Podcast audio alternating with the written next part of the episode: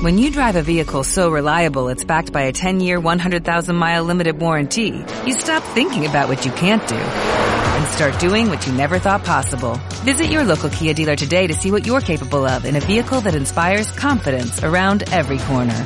Kia, movement that inspires. Call 800-3334-KIA for details. Always drive safely. Limited inventory available. Warranties include 10-year 100,000-mile powertrain and 5-year 60,000-mile basic. Warranties are limited. See retailer for details. El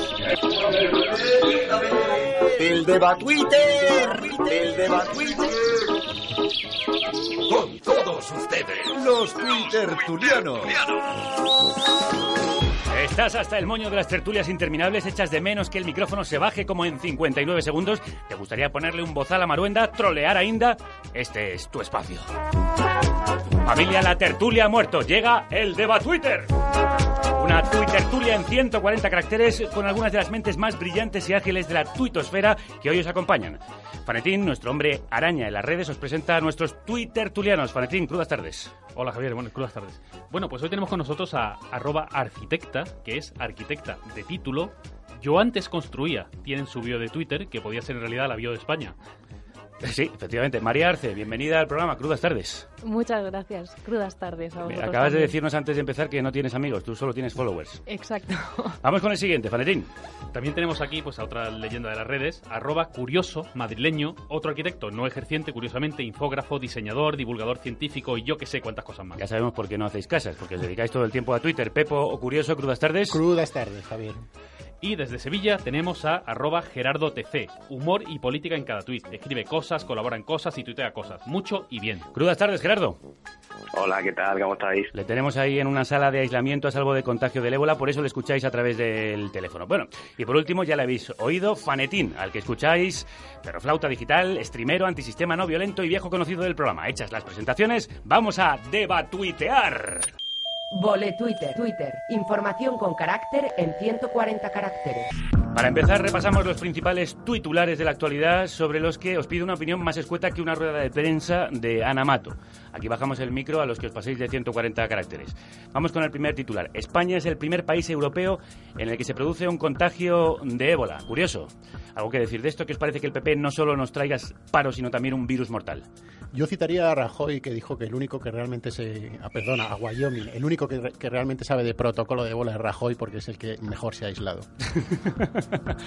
Gerardo TC. Hola, ¿qué tal? Pues mira, yo no entiendo lo que ha podido salir mal, porque, bueno, Ana Mato trayendo enfermos de ébola a hospitales que no estaban preparados, es decir, parecía un plan perfecto, ¿no? Sí, yo tampoco lo entiendo. Fanetín, ¿tú tienes algo que añadir a lo que están diciendo nuestros Twitter tulianos? Yo creo que sencillamente en la buena dirección. España está puesta, por fin estamos hoy vi un gráfico del New York Times con los colores rojos y estamos a la vanguardia del mundo en la prensa mundial en la buena dirección. Yo me pregunto por, por qué no se siguieron los protocolos para evitar que Ana Mato llegara a ministra de Sanidad. ¿Tienes alguna pregunta o opinión que ofrecernos, arquitecta? España no es un país en el que se cumplan los protocolos. Para empezar, se hacen pocos y mal. Y ya cumplirlos, ya tal. Ya tal, la segunda ya tal. Por cierto, eh, si a alguno de vosotros le gusta mucho lo que dice otro compañero, podéis retuitearle aquí. ¿eh? De- Decís retweet, ¿vale? Para, para, retweet, retweet. Eh, Bueno, eh, pasamos al segundo tema de candente actualidad. Estos días, 86 consejeros de Caja Madrid utilizaron tarjetas negras que no tributaban para gastos personales. Curioso. A mí me apasionaría saber eh, la partida esa de gastos extras. Es mi pregunta. Bueno, ya se están empezando a conocer algunos de los detalles, desde campos de golf a... No, no, pero hay una, dentro de la suma, Ajá. hay una al final que pone otras partidas, otros gastos que Los todavía no otros, sé, los famosos otros. otros. Los otros. Eh, ¿Alguno de vosotros se atreve a conjeturar qué puede haber en esa Mm, partida? Todos estamos pensando lo mismo, pero no lo voy a decir. Retweet. Gerardo TC. Yo soy muy fan de uno de los consejeros que tiró de tarjeta, pero, pero para sacar 100 euros. Yo, yo soy muy fan de ese hombre.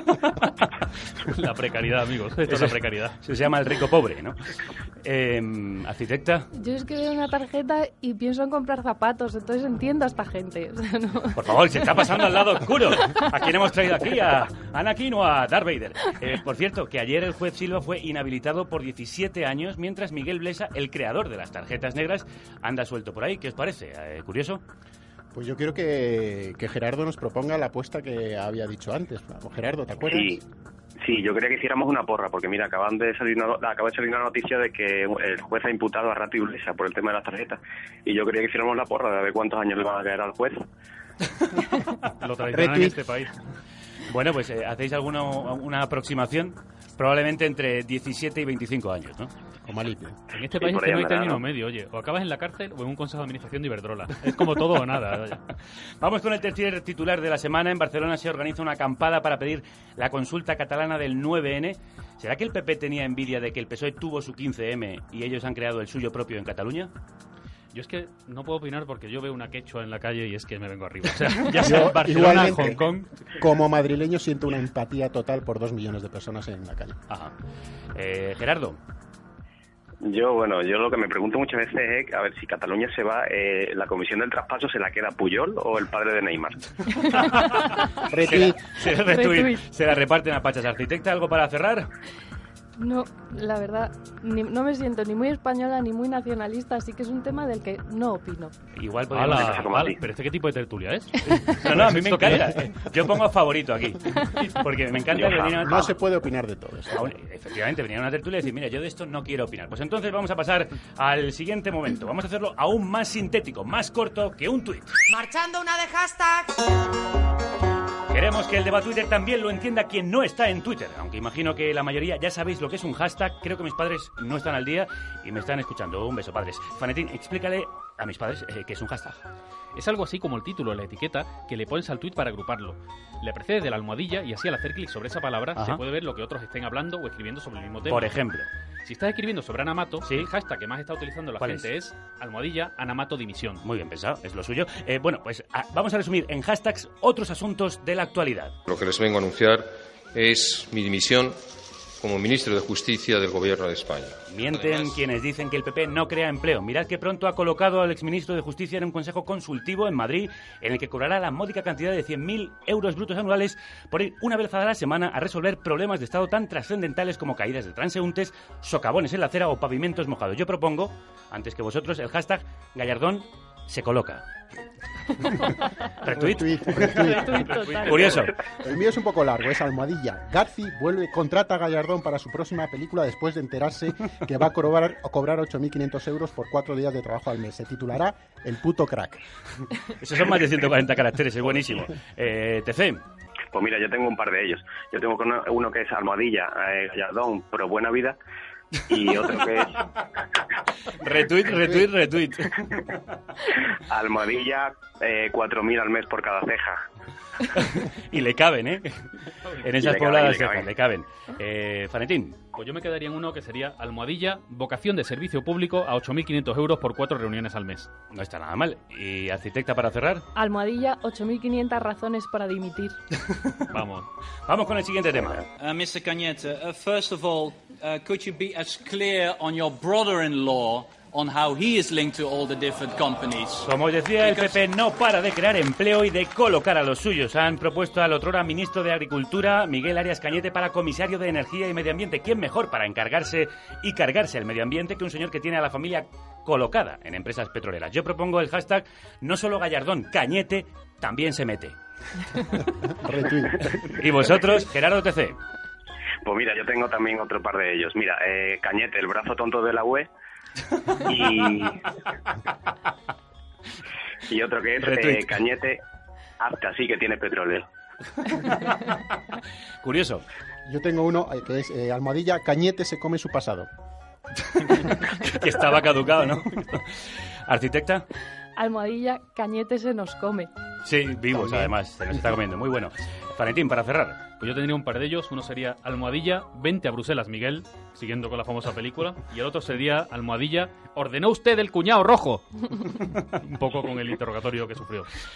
En cada debate Twitter nombraremos al villano, al villano de la semana, esa persona que merece nuestra desaprobación y repulsa. Normalmente Eduardo Inda o Alfonso Rojo monopolizarían esta sección, pero queremos ser generosos y darle oportunidad a otros. Vamos con... El unfollow de la semana. Por unanimidad, el jurado del Deba Twitter y la sociedad en su conjunto han decidido otorgar este dudoso honor a Mónica Oriol, presidenta del Círculo de Empresarios y de Seguriver, empresa encargada de vigilar el Madrid Arena la noche que fallecieron cinco jóvenes en noviembre de 2012. En recientes declaraciones, la buena de Mónica ha dicho... Estamos generando tal cantidad de regulación en este país o en Europa para favorecer a la mujer que lo que la estamos es aislando de una carrera profesional.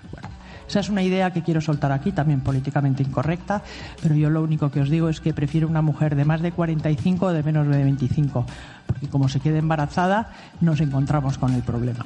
¿Qué os parece esta buena mujer y mejor persona? Curioso. Bueno, me- indigna sobre todo la facilidad con la que trivializa y generaliza de to- de- de- con todas las mujeres, ¿no? Y sobre todo que, que- que es mentira que, que- que- que las mujeres estén blindadas. Si hay un juez que, declara un despido procedente, contra eso no se puede luchar. O sea que, ante todo, atención al juez. Como tenemos aquí una mujer, vamos a dejar que ella opine, arquitecta. Yo lo que no entiendo es cómo una mujer puede estar hablando, mm, además una mujer que se supone que pertenecerá a la corriente esto de los pro vida, cómo puede estar diciendo que un embarazo es un problema. Eh, Ella que tiene seis no, hijos. Exacto. O sea, se ponen de un lado para lo que quieren y del otro para lo que les da la gana. Mm, No sé. Sí, sí, no, está bien definido. Panetín. Sí, yo hablando de los seis hijos pensaba en eso, ¿no? Esos seis hijos, como irán por el mundo, digo yo que estarán todos de Erasmus o se habrán mudado de país porque tienen que pasar una vergüenza con su madre increíble, ¿no? Y además, otra cosa de esta señora es que no es la primera vez que hace este tipo de declaraciones. Esta ya habló que hacía falta una segunda vuelta de la reforma laboral, con sueldos inferiores al sueldo mínimo, o sea que es como una reincidente. Veo que os estáis pasando de twittertulianos a tertulianos directamente. Tengo que, cortar, tengo que cortar esto de raíz. Eh, señor TC, desde la unidad de cuidados intensivos, algo breve y conciso para terminar esta sección. Pues mira, yo creo que a partir de ahora es urgente que cada iluminado de estos que opinen explique su situación personal. Es decir, hola, soy Mónica Oriol, tengo trabajo, soy madre de seis niños y creo que las mujeres no deben trabajar por si se quedan preñadas. Ya está, que lo explique. Efectivamente, pues creo que nos vamos a quedar eh, eh, sentados esperando. También podemos ser nosotros los que troleemos, es decir, también podemos hacerle un scratch simbólico a algún personaje que se lo haya ganado a pulso. Normalmente esta sección siempre la monopolizaría Eduardo Inda y en esta ocasión no le vamos a robar esta oportunidad. No me hables de usted, puedes tuitearme. Os propongo tuitearle a Eduardo Inda, dirigirnos directamente a él por el acoso al que sometió al eurodiputado Pablo Iglesias este fin de semana en la sexta noche. No solo le llamó etarra, Primero decirte, Pablo, es que no conoces bien la Guardia Civil. Tú conoces mm, sobre todo bien al mundo proetarra, ¿no? Que es con el que te has relacionado y al que has elogiado. también le llamó casta, Hay muchos eurodiputados del PSOE, de Izquierda Unida, del PP, que te han visto en primera. Pero si ya eres de la casta, si, si es que ya eres de la casta. No sé cómo has viajado cuando has ido a Israel, porque te estás pegando la vida, padre. y acabó enseñándole idiomas. ¿Puedes repetir conmigo, los etarras son unos asesinos? Bien, como veis, el señor Inda está ávido de respuestas y desde carne cruda os invitamos a contestarle, a decirle algo. Podéis vosotros en las redes que nos es- estáis escuchando usar el hashtag Inda repite conmigo. Twittertulianos, ¿vosotros qué le diríais a Eduardo? Curioso. Yo le diría, Inda, repita conmigo, no volveré a preparar un debate mientras veo mujeres, hombres y viceversa. Es un tronista, la verdad. Fanetín, Yo cada vez que veo Inda siempre me viene la- a la mente la frase esa de dientes, dientes, que es lo que les jode. No puedo pensar otra cosa, la verdad. eh, arquitecta. Eh, repita conmigo, no volveré a utilizar la boca para hablar antes de utilizar el cerebro para pensar. Efectivamente, bravo, retweet y favorito. Y vamos a, para terminar eh, con Gerardo TC con el hashtag Inda repita conmigo. Pues mira, yo no utilizaré el hashtag porque tengo una teoría, que es que hashtag eh, Inda sigue haciendo los videoblogs de marca y el que sale la Z es un guiñol. No va a entenderlo. Bueno, os animamos a todos a seguir departiendo con el señor Inda en las redes. No olvidéis usar ese hashtag Inda repite conmigo. No todo va a ser dar cera y repartir cera como el profesor Miyagi. Vamos a terminar alabando la creatividad de algunos tuiteros que merecerían estar en este debate. La Twitterpedia. Así es, en la Twitterpedia recopilamos algunas de las perlas de ingenio y buen juicio que pueden encontrarse en la red. Nuestros twittertulianos han buceado en lo más profundo de Twitter para traeros lo mejor. ¿Verdad que sí, señora Fanetina? Pues sí, y yo me quedo, para, curiosamente, con un tuit de alguien que está aquí, que es arroba arquitecta, que decía hace poco, como en España no se pasa vergüenza ajena en ningún sitio. ¿Ya estás ligando o qué? No, joder, es que yo como soy ¿Has empezado a seguir arquitecta de- Déjale, de, de- déjale. de manera física Oye, ¿qué y... pasa? Esto creía que era una tertulia distinta. Déjame que... Nuevo modelo, no Está produciendo el primer acercamiento entre Twitter tulianos. Curioso. ¿A quién nos recomiendas? Yo tengo uno del genial norcoreano que es Rajoy destituirá, destitu- destituirá a Ana Mato como ministra de Sanidad y su lugar lo ocupará María Infecto. Gerardo TC.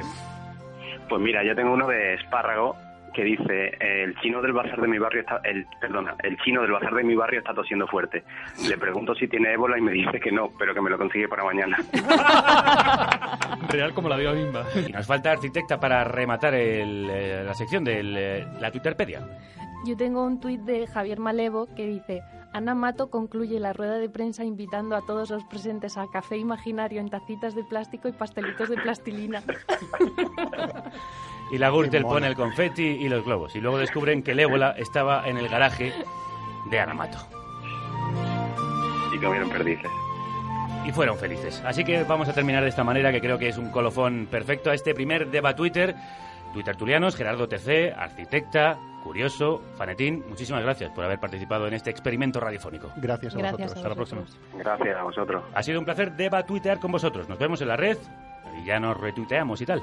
Hasta la próxima.